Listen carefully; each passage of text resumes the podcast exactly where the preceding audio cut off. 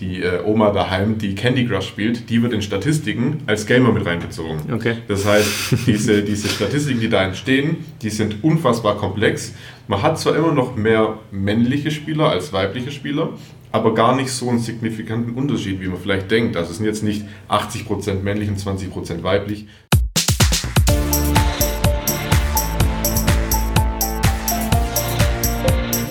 Plaudertaschen, der Podcast von Robin und Patrick über das Banking von morgen.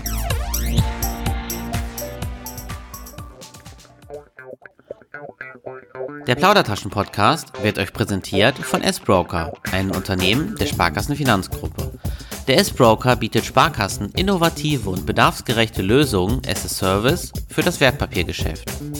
Als Verbundpartner liefert er den Sparkassen mit dem Depot Plus ein wettbewerbsfähiges Brokerage-Angebot für online-affine Selbstentscheider und mit dem S-Comfort Depot eine leistungsfähige Lösung für die Bereitstellung und Vermarktung im Multikanalgeschäft.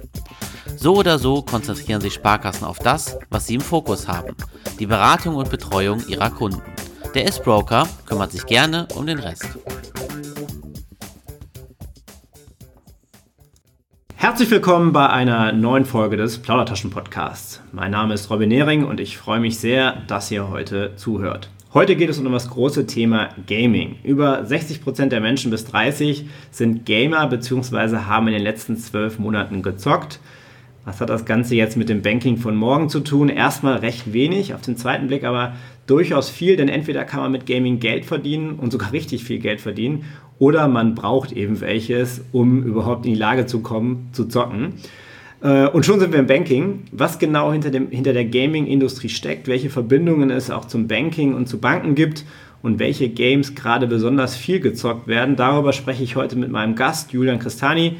Er ist Gründer und Geschäftsführer von Ryzen, eine Lifestyle-Community und E-Sports- und Influencer-Marketing-Brand aus Düsseldorf, äh, die Teams in Games wie Valorant, äh, League of Legends oder Counter-Strike betreut und hier mit zahlreichen Gaming-Influencern zusammenarbeitet. Ich freue mich sehr, Julian, dass du heute dabei bist. Äh, vielleicht mal zum Anfang zwei, drei Sätze zu dir. Ähm, was machst du genau? Ich habe ja gerade schon ein bisschen was erzählt, aber was steckt so dahinter und wie bist du auf die Idee gekommen, Ryzen auch zu gründen? Ja, erstmal hi Robin, äh, vielen Dank für die Möglichkeit, mit dir heute den Podcast hier zu führen. Äh, ja, zu mir ein paar Sätze. Ähm, angefangen habe ich äh, mit dem ganzen E-Sports-Thema, als ich ein Studium begonnen habe. Ich habe davor schon ein bisschen E-Sports konsumiert, aber tatsächlich gar nicht so viel, wie man eigentlich denkt, dafür, dass man nachher eine E-Sports-Firma gründet. Bin dann, dann nach und nach in dem Studium da reingerutscht und habe dann irgendwann mal gesagt, boah, dieses Thema hat mich so gefesselt, jetzt habe ich da richtig Bock drauf und habe dann da meine eigene Firma gegründet mit ein paar Kommilitonen zusammen und lief dann auch super. Also wir haben dann über das Netzwerk, natürlich über dieses Studiumnetzwerk mit verschiedenen bereits äh, Profispielern auch schon zusammengearbeitet, die dann jetzt auch Teil von Ryzen sind, die damit gegründet haben, die Teams mit aufgebaut haben. Haben da auch erfolgreich in Counter-Strike in der ersten deutschen Liga, in der ESL-Meisterschaft mitgespielt sind in Fortnite auch international aktiv geworden. Also in Polen haben wir Spieler, in Niederlanden haben wir Spieler, wir haben jetzt auch Spieler aus Rumänien bei uns. Und wir sind da so schnell gewachsen, haben parallel diese ganze Influence-Marketing-Thematik damit aufgebaut was ja auch unser zweites Standbein quasi bildet und haben damit dann Influencer exklusiv bei uns unter Vertrag genommen, mit denen wir dann Marketingmaßnahmen vornehmen, die unsere eigene Brand, weil Ryzen ist ja quasi eine Marke, auch bewerben und gucken, dass wir so quasi uns festigen und finanzieren auch irgendwo. Da kommen wir dann auch wieder in diese ganze Banking-Thematik rein. Warum das für uns auch so relevant ist, weil wir im Prinzip ja eigentlich fast wie ein Verein agieren, aber eine Unternehmensgesellschaft schon auch dann bilden und sind. Ich finde das ganz spannend, was du sagst. Wenn ich jetzt so äh, mal ja, 20 Jahre zurückdenke, ja, ich bin jetzt 34, äh, dann war das so die Zeit der LAN-Partys. Ähm, ich ich habe es ja schon mal ein paar Mal im Podcast erzählt, ich bin nicht so der Gamer gewesen, weil ich äh, im Sport unterwegs war, also im echten Sport unterwegs war und ähm, tatsächlich die LAN-Partys immer gedacht habe, wer ist eigentlich dieser LAN? Naja, egal. Ähm, jedenfalls, ähm, man hat ja so im Kopf äh, den, den, den Nerd, der sich im Keller äh, einschließt und die ganze Nacht durchzockt, ja. Wie groß ist eigentlich der Markt? Ist es eine Nische oder ist es tatsächlich, ich habe ja eben 60 Prozent gesagt, das klingt ja schon sehr, sehr viel. Ja, äh, wie groß ist der Markt? Ähm, eher männlich, eher weiblich? Ist es überhaupt der Nerd oder ist es sehr, sehr breit eigentlich? Also ist eigentlich unfassbar breit. Der Markt ist ja auch eigentlich wirklich riesig und glaube mit der schnellst wachsende Markt überhaupt weltweit, wenn man jetzt mal nur den Gaming-Markt nimmt. Ne? E-Sports ist er schon ein bisschen kleiner. Aber der Gaming-Bereich, der das ja alles definiert, ja, da gehören ja dann die Publisher mit rein, da gehören Eventveranstalter mit rein, da gehören dann nachher auch vielleicht die, die Endgeräte, die dafür verwendet werden, also die Hersteller für solche Sachen wie eine Playstation, eine Xbox und so weiter und so fort. Und die definieren ja diesen Markt und die sind ja auch für den wirtschaftlichen Wachstum dieses Markts zuständig. Und im Endeffekt kann man sogar sagen, die äh, Oma daheim, die Candy Crush spielt, die wird in Statistiken als Gamer mit reinbezogen. Okay. Das heißt, diese, diese Statistiken, die da entstehen, die sind unfassbar komplex. Man hat zwar immer noch mehr männliche Spieler als weibliche Spieler, aber gar nicht so einen signifikanten Unterschied, wie man vielleicht denkt. Also es sind jetzt nicht 80% männlich und 20% weiblich, sondern da sind wir schon fast eher fast an 50-50 dran. Also sind es vielleicht 60%. Das kommt wahrscheinlich auch sehr stark auf die Titel an, ne? die man spielt. Ne? Absolut, ne? ja, okay. definitiv. Okay. Und ähm, wie, wie, jetzt seid ihr ja seid ihr dabei, quasi Teams aufzubauen, Jetzt kommt mir bei dem Thema E-Sport-Teams direkt Eintracht Spandau zum Beispiel in den Kopf, ja, die, die, ja, die ja quasi einen, einen, ja, wie ein Fußballverein einen, äh, eigene Trikots haben und so weiter. Ihr habt ja auch eigene Tri äh, Trikots entsprechend. Mhm. Was hat sich da in den letzten Jahren getan? Also man muss dazu sagen. Und hilft sowas wie Eintracht Spandau auch, um den absolut. Markt dann größer zu machen? Also absolut, weil man hat ja in Deutschland schon seit Jahren diese Debatte gegenüber dem DOSB, ist E-Sports Sport, ne, kann man das anerkennen lassen, gibt es da Subventionsmöglichkeiten und so weiter und so fort. Das wird ja noch so ein bisschen abgeschmettert. Ne? Ist ein neues Thema, die Leute haben ein bisschen Angst davor, bringen uns das was, wie ist denn die Entwicklung und so weiter und so fort. Aber gerade solche Sachen wie jetzt zum Beispiel der Hand of Blood mit Instinct Free da oben mit den Sparkassen zusammen gemacht hat, das ist super für uns, weil die Akzeptanz oder beziehungsweise die gesellschaftliche Aufmerksamkeit dann auf uns gerichtet wird, auf diesen ganzen Markt und die Leute interessierter daran werden. Das heißt, dann kommen vielleicht irgendwann mal Vereine, der FC Bayern hat ja jetzt ein bisschen was gemacht, die sind jetzt in Pro Evolution Soccer, also auch ein FIFA-Ableger oder halt die Konkurrenz von FIFA, muss man sagen, äh, mit eingestiegen. Und so entwickelt sich dass immer mehr Leute einsteigen und dann vielleicht auch irgendwann unsere Politik sagt, okay, jetzt können wir uns nicht mehr gegen wehren, jetzt kann die ganzen Vereine und die ganzen Unternehmen, die schon existieren, einfach davon auch profitieren. Weil wir leben im Endeffekt von Partnern und Sponsoren, die uns einfach auch finanziell unterstützen auf irgendeine Art und Weise und wir uns das einfach weiter ausbauen können. Jetzt habt ihr ja, ähm, jetzt habt ihr auch einige Influencer, die ihr betreut, also Gaming-Influencer, die halt auch entsprechend ja wahrscheinlich in den Ligen sehr weit oben sind. Wie kann ich mir das vorstellen? Also wie, wie, wie, wie wird das, ähm, jetzt wird ja viel gestreamt, was sind so die gängigen Plattformen? Also hauptsächlich Twitch. Twitch ist die Plattform Nummer 1 weltweit für Gaming, Influencer, Streamer, die einfach ihren Content verbreiten wollen. Es gab natürlich auch mal zeitweise Konkurrenzplattformen für sowas wie Mixer, die dann aber relativ schnell wieder abgesetzt worden sind, weil einfach der Traffic komplett gefehlt hat. Weil es ist wie so eine kleine Monopolstellung weltweit. Twitch gibt es schon ewig, die Leute nutzen es, es ist einfach zu nutzen, es ist für jeden zugänglich, deswegen bleibt man da auch drauf. Und, und wie, viel, wie, viel, wie viel Follower haben so erfolgreiche E-Sportler? Oh, also ich sag mal so, wenn man wirklich in den Profiligen gespielt hat, da geht es schon in die Millionenbereiche rein, weil die haben ja eine weltweite Community nachher oder eine weltweite mhm. Fanbase. Es ist ja jetzt nicht so, dass einer sagt, hey, ich support es nur ein deutsches Team, ne? sondern man sagt, okay, mir gefällt jetzt zum Beispiel ein Team aus Asien oder aus Amerika und da gefällt mir der Spieler XY ganz gut. Also zum Beispiel, früher war es G2 mit Caps, äh, wo mir jeder gesagt hat, oh, was so ein geiler Typ, dem folgen wir jetzt rein und dann so bildet sich dann nachher die Base. Ne? Und wie kann man damit Geld verdienen? Also das sind ja wahrscheinlich Leute, die das, die das dann eigentlich als Volljob machen, äh, Vollberuf machen Absolut. und äh, wahrscheinlich auch ordentlich äh, davon leben können. Wie, wie funktioniert das?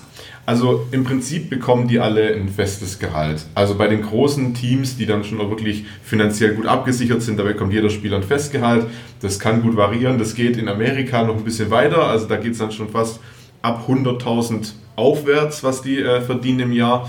Ähm, und natürlich die Preisgelder. Also Preisgelder im E-Sport sind enorm hoch. Also ich glaube, in Dota hatten wir das höchste Preisgeld. Da sind wir dann schon im zweistelligen Millionenbereich, was die da Preisgelder äh, kassieren. Und da kann man schon sehr gut von leben. Okay, und ähm, jetzt, jetzt reden wir im Podcast ja über das Banking von morgen. Ähm, und äh, das ist ja nicht ohne Grund hier. Ähm, welche Verbindung siehst du äh, zwischen Banking oder Banken und Gaming und welche Chance siehst du? Jetzt haben wir eben ja schon mal von Hand of Blood gesprochen, er arbeitet, der Spar arbeitet mit der Sparkasse auch zusammen ähm, und hat eine große Kampagne dazu. Ähm, und ähm, äh, ja, siehst du da auch, siehst du Gaming da als Türöffner für eine Zielgruppe, die man vielleicht so nicht auf dem Schirm hatte, beziehungsweise die man vielleicht schwieriger äh, bekommt über ein klassisches Thema? Absolut. Also die meisten Gamer, E-Sports-Fanatiker und so weiter und so fort, das sind so, also man hat ja vorher dieses kleine Klischee ein bisschen gehabt, ne? die Nerds, die da auch in ihren kleinen Bunkern unten unter dem Keller drin sitzen, ähm, die informieren sich jetzt nicht so viel über Thematiken, Finanzen, Banking und so weiter und so fort.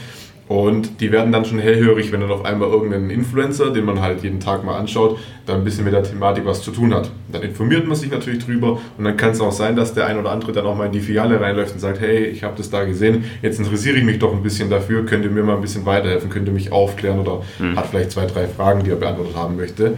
Und dann geht es dann ja schon Thematiken rein wie Finanzmöglichkeiten, Anlagen und so weiter und so fort.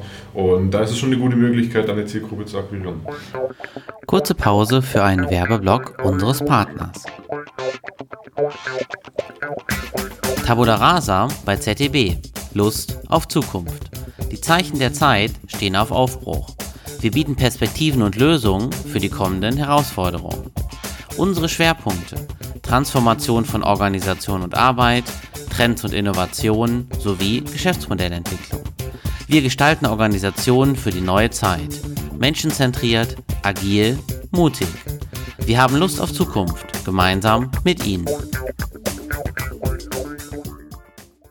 Das ist das eine und hat sich für dich jetzt, also dadurch, dass du ja auch viel zockst, gehe ich mal von aus, ja, ähm, ist, ist für dich wichtig, wenn, wenn, es, wenn, es, wenn es Banking-Produkte gibt, ja, denken wir mal irgendwie Anlagelösungen oder was auch immer, ja, mhm. ist es für dich wichtig, dass es, dass es gerade wenn es eine App ist, dass das dann eigentlich auch so smooth läuft wie ein Game oder worauf achtest, achtest du vielleicht auf andere Sachen?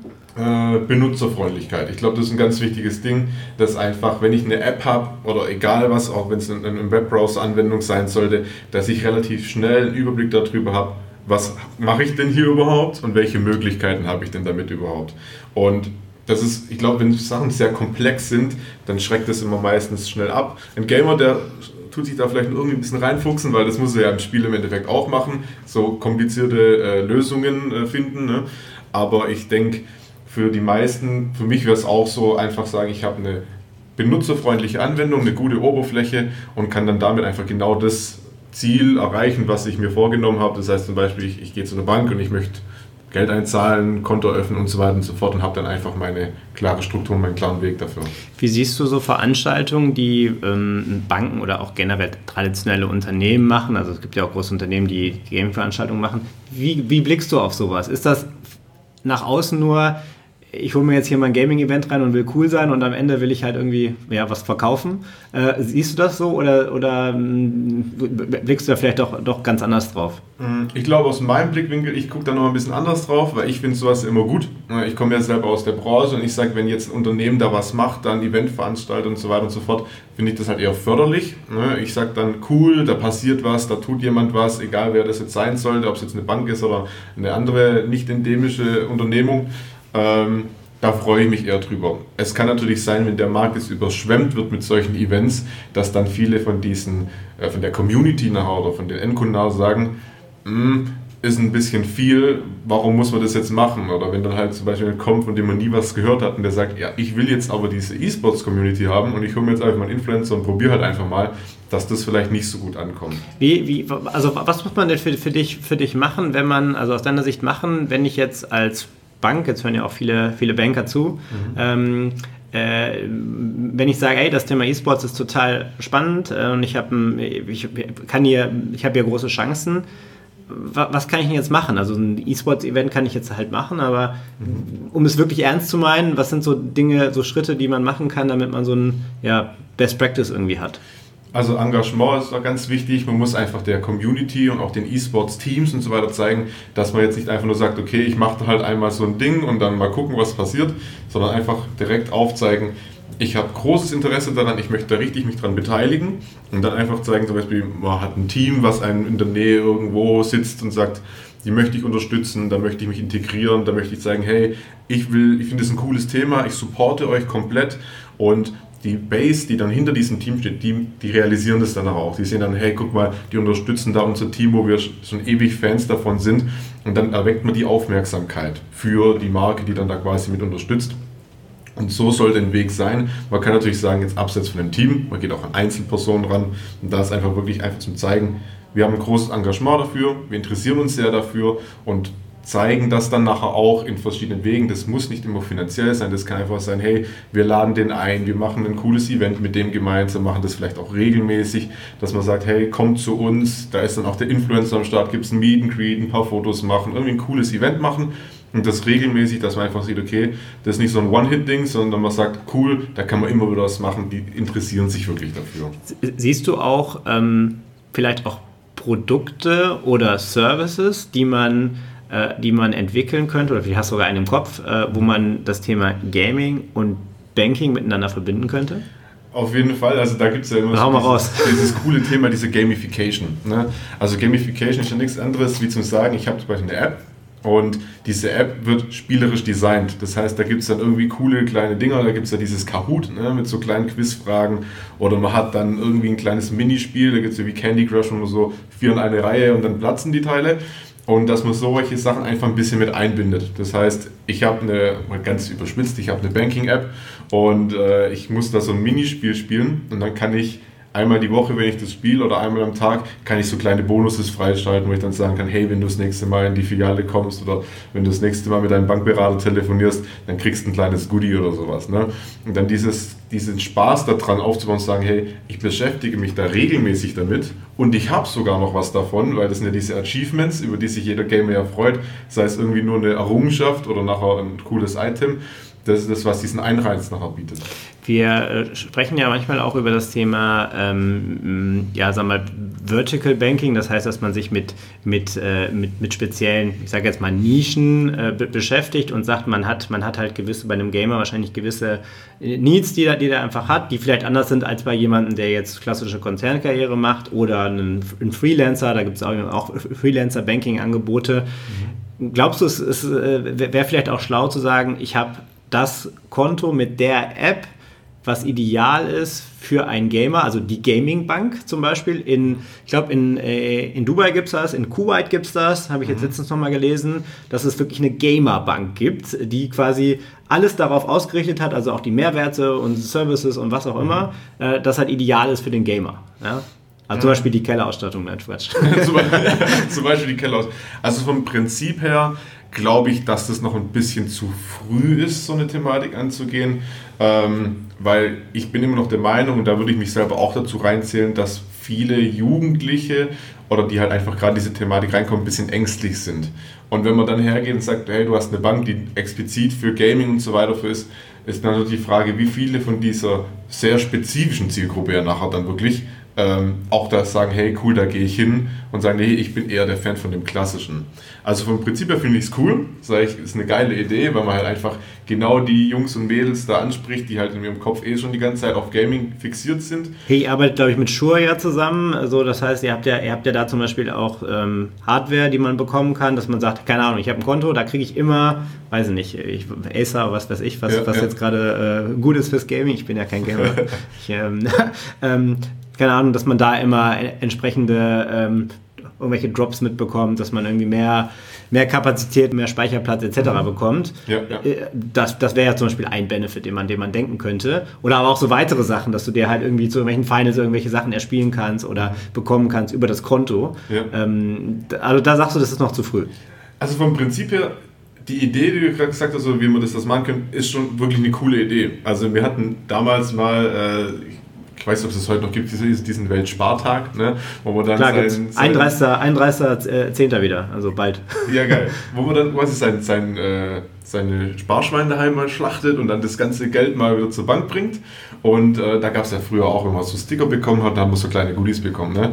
Und das waren ja das dann Mini-Radios oder was weiß ich. Und da kann man dann schon wieder sagen, okay, so in der Art macht man das halt in diesem Gaming-Bereich, dass dann halt mal, wenn man einen coolen Partner hat, eine Maus, ein Mauspad oder sowas ist, und ich glaube, da muss man sich einfach rantasten. Ne? Gucken, wie ist die Resonanz auch. Okay. Auch im Prinzip her ist auf jeden Fall eine coole Idee. Ja. Okay, aber jetzt eine App zu haben, wo du, wo du quasi alles im League of Legends Look hast ähm, und ähm, quasi sagst, hey, du, du bist der League of Legends Zocker und hast, hast quasi ähm, eine Banking-App, die halt genauso aussieht und die auch ähnliche Features hat vielleicht. Ja. Mhm. Ähm, da sagst du, kann interessant sein, aber wahrscheinlich dann noch zu früh. Also ich sag mal, diese ganze Overlay-Thematik, also es ist ja immer dieses, dieses äh, Gestalterische und das audiovisuelle mhm. Eindrücke sind schon wichtig. Also wenn ich jetzt sage, ich habe eine App, wo ich sage, okay, das ist einfach nicht schwarz-weiß, ne, so ein bisschen langweilig, sondern wenn ich da drauf gehe, habe ich irgendwie coole kleine Gadgets, die ich dann sehe. Ähm, das finde ich schon cool, wenn man dann sagt, okay, äh, rein optisch ist sehr ansprechend und macht Spaß auf der App zu sein. Ich glaube, es geht eher um die Thematik der Anwendungen, die nachher drauf sind. Weil wenn es dann wieder zu kompliziert wird, wir haben es ja vorher schon gehabt, dann schreckt es wieder so ein bisschen ab. Okay.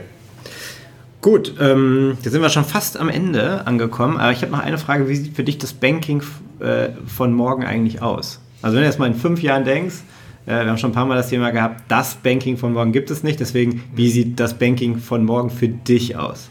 Ja gut, als, als Gamer und E-Sportler, da denke ich dann schon sehr futuristisch und sage, okay, man hat vielleicht genauso, wie wir es gerade eben besprochen haben, diese, diese App, die halt spezifisch für den jeweiligen Endnutzer nachher sind. Ne? Das heißt, bin ich ein Gamer, dann habe ich so ein bisschen die Gamification meiner App mit drin, habe da einfach die Möglichkeit, über coole Funktionen da mein Banking zu vollziehen und habe das dann auch wirklich auf mich angepasst. Ne? Wenn es dann heißt Investitionsmöglichkeiten, dann weiß ich direkt, okay, ich gehe auf meine App drauf und ich habe für mich die Investitionsmöglichkeiten, die ich dann auch verstehe. Ne? Das heißt zum Beispiel Activision, AMD und wie sie alle heißen, die Unternehmen da drin und kann da zum Beispiel Aktien verfolgen, was weiß ich. Und habe dann an meinen Berater auch nach Fachfahrer, der sich dann da auch damit auskennt und sagt, hey, gar kein Problem, Julian, wenn du dich dafür interessierst, da habe ich alles auf dem Schirm. Und da glaube ich halt, so wird sich das entwickeln, dass halt diese Personalisierung, also jetzt nicht nur die Beratung an sich, weil die ist ja heute schon super, aber diese Personalisierung auf die Person selber sich noch mehr weiterentwickeln wird und halt wirklich pro Endgerät unique sein wird für denjenigen, der es nutzt.